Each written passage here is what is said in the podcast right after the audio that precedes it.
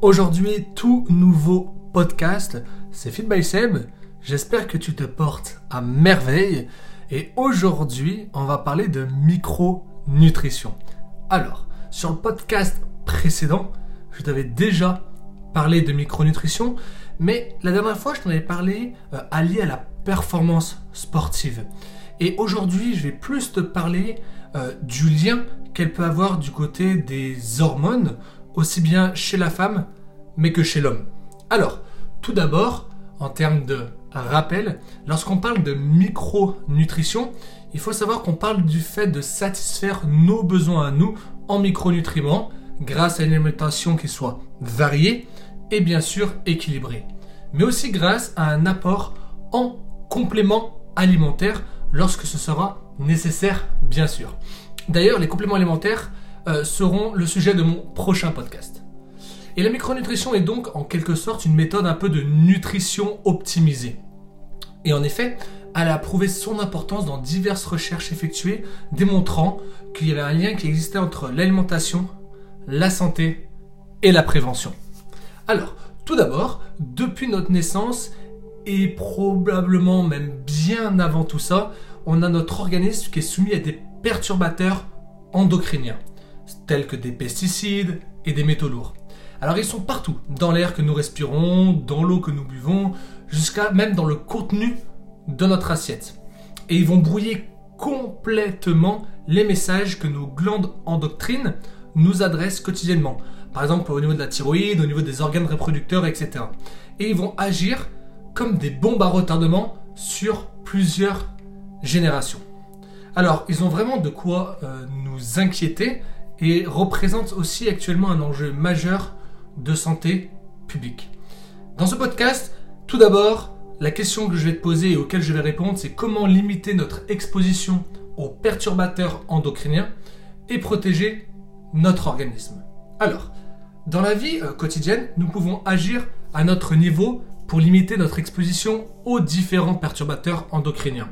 Et je vais te détailler ça dans différents endroits de ton rythme de vie, si je peux me permettre de dire ça. Tout dépend où tu habites.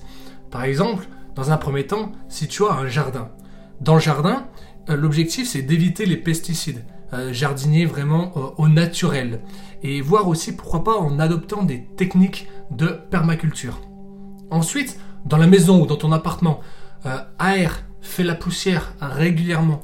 Euh, parce que l'air de l'intérieur peut être pollué par des substances qui émanent des meubles, des produits d'entretien, des peintures, etc. Il faut aussi, dans ta maison, limiter les produits ménagers en revenant peut-être aux recettes de grand-mère, vinaigre blanc, savon noir, savon de Marseille, bicarbonate de soude ou des lessives sans phosphate pour ton lave-vaisselle. Il faut aussi éviter les produits cosmétiques, ceux qui contiennent des euh, et du parabène.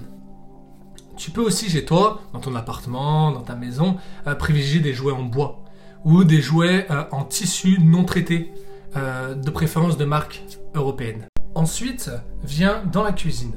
Alors dans la cuisine, il faut que tu favorises pour le conditionnement de tes aliments ou de la cuisson tout ce qui est en verre, en inox, en porcelaine, la céramique, la terre cuite ou la fonte émaillée. Il faut arrêter l'utilisation d'ustensiles traités par exemple au téflon, comme les poêles.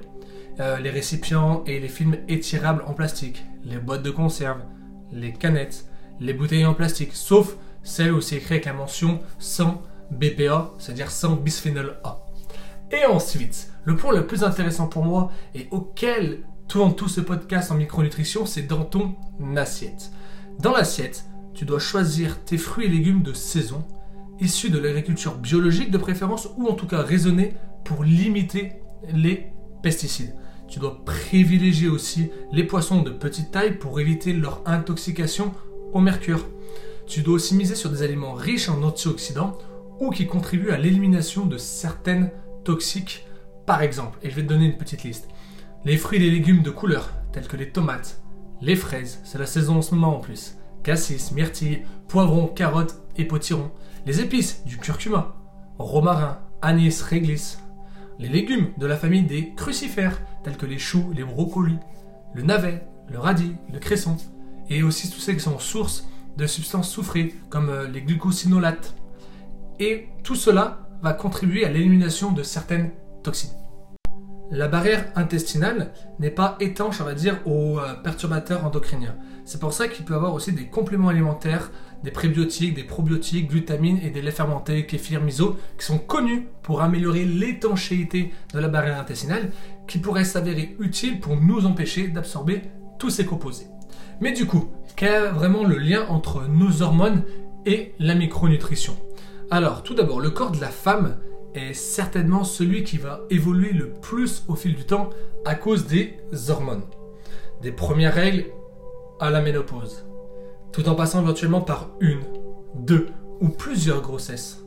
Il n'est pas toujours évident de faire face à tous ces bouleversements. Et lors de ces événements, les besoins du coup nutritionnels varient et il est encore plus important de les satisfaire. Alors, la micronutrition et le cycle menstruel des femmes. Par exemple, les maux de ventre, la fatigue liée à une carence en fer, l'irritabilité. Les symptômes peuvent être nombreux et vont varier d'une femme à une autre. Il existerait cependant des micronutriments qui permettraient du coup de réduire considérablement ces effets négatifs d'une période à laquelle on ne peut échapper. Il serait donc conseillé de se supplémenter en différentes choses. Il faut comprendre que c'est super important de compléter son alimentation à toute période de sa vie, mais plus particulièrement pendant cette période. Il faut que tu aies du magnésium, marin ou minéral, pour lutter contre la fatigue. Il faut que tu aies du fer pour éviter aussi les possibles carences liées à la perte de sang. Tous ces troubles digestifs viennent aussi également à se manifester. Si tu en as encore de plus en plus, tu as aussi les probiotiques qui peuvent aider. Et du coup, la micronutrition, elle fonctionne aussi pour les hommes. Ah bah oui, il y en a pour les femmes, mais il y a aussi côté homme. Parce que il peut y avoir la digestion qui soit difficile, il peut y avoir aussi les migraines, et ça peut être des problèmes euh, liés euh, aux hormones des femmes, mais ça peut être aussi des problèmes liés aux hormones des hommes. Ce sont des mots auxquels euh, tout être humain peut faire face. Et pour lutter contre les problèmes de transit, principalement, ajoute, comme je t'ai dit juste avant, au niveau de la palette de couleurs dans ton assiette, mais ajoute du curcuma vraiment à tes plats. Ça va vraiment être un bon moyen de faciliter ta digestion. Pour ce qui est des migraines à répétition, une routine peut être envisagée. Et du coup, là, je vais te recommander deux choses. Et écoute bien, je te recommande de prendre la vitamine B6 et je t'invite aussi à te compléter en magnésium. Toutefois, il reste très fortement conseillé de consulter un médecin qui va permettre de dire en fonction des symptômes euh, qui peuvent être trop présents euh, régulièrement euh, chez toi, peu importe que ce soit un homme ou une femme. Vraiment, le meilleur, ce sera un avis médical. Il est vraiment jamais à négliger. Alors, il me reste à, peu près une minute de, podcast en, gros, et je voulais terminer sur les micronutriments. Parce que les micronutriments, ce qu'il faut comprendre, c'est qu'ils sont considérés comme les molécules de la vie. Et pour bien fonctionner, nos cellules ont besoin de matières premières. Donc, l'alimentation. Donc, des nutriments. Et je vais terminer par un exemple. Euh, on en entend beaucoup parler, mais je voulais vraiment terminer sur ce point car il me semble le plus important pour que tu puisses comprendre le rôle de la micronutrition sur tes hormones, c'est l'exemple de la thyroïde. L'équilibre thyroïdien est fragile et il peut être perturbé par de très nombreux facteurs. Tu peux avoir les carences en vitamines et en minéraux, qui sont bien sûr des micronutriments, mais tu as aussi le stress, tu as aussi l'inflammation, etc., etc. Et si on veut prendre soin de la thyroïde, il faut donc veiller à apporter certaines vitamines et minéraux à ton corps. Et ce sont eux qui vont ensuite améliorer la synthèse naturelle d'hormones et ainsi pouvoir booster les capacités à agir sur les cellules. C'était tout pour aujourd'hui, j'espère que tu as appris des choses avec ce nouveau podcast. Dans le domaine de la micronutrition, on a parlé un petit peu des endocriniens, on a parlé un petit peu des hormones. J'étais très content de faire un nouveau podcast.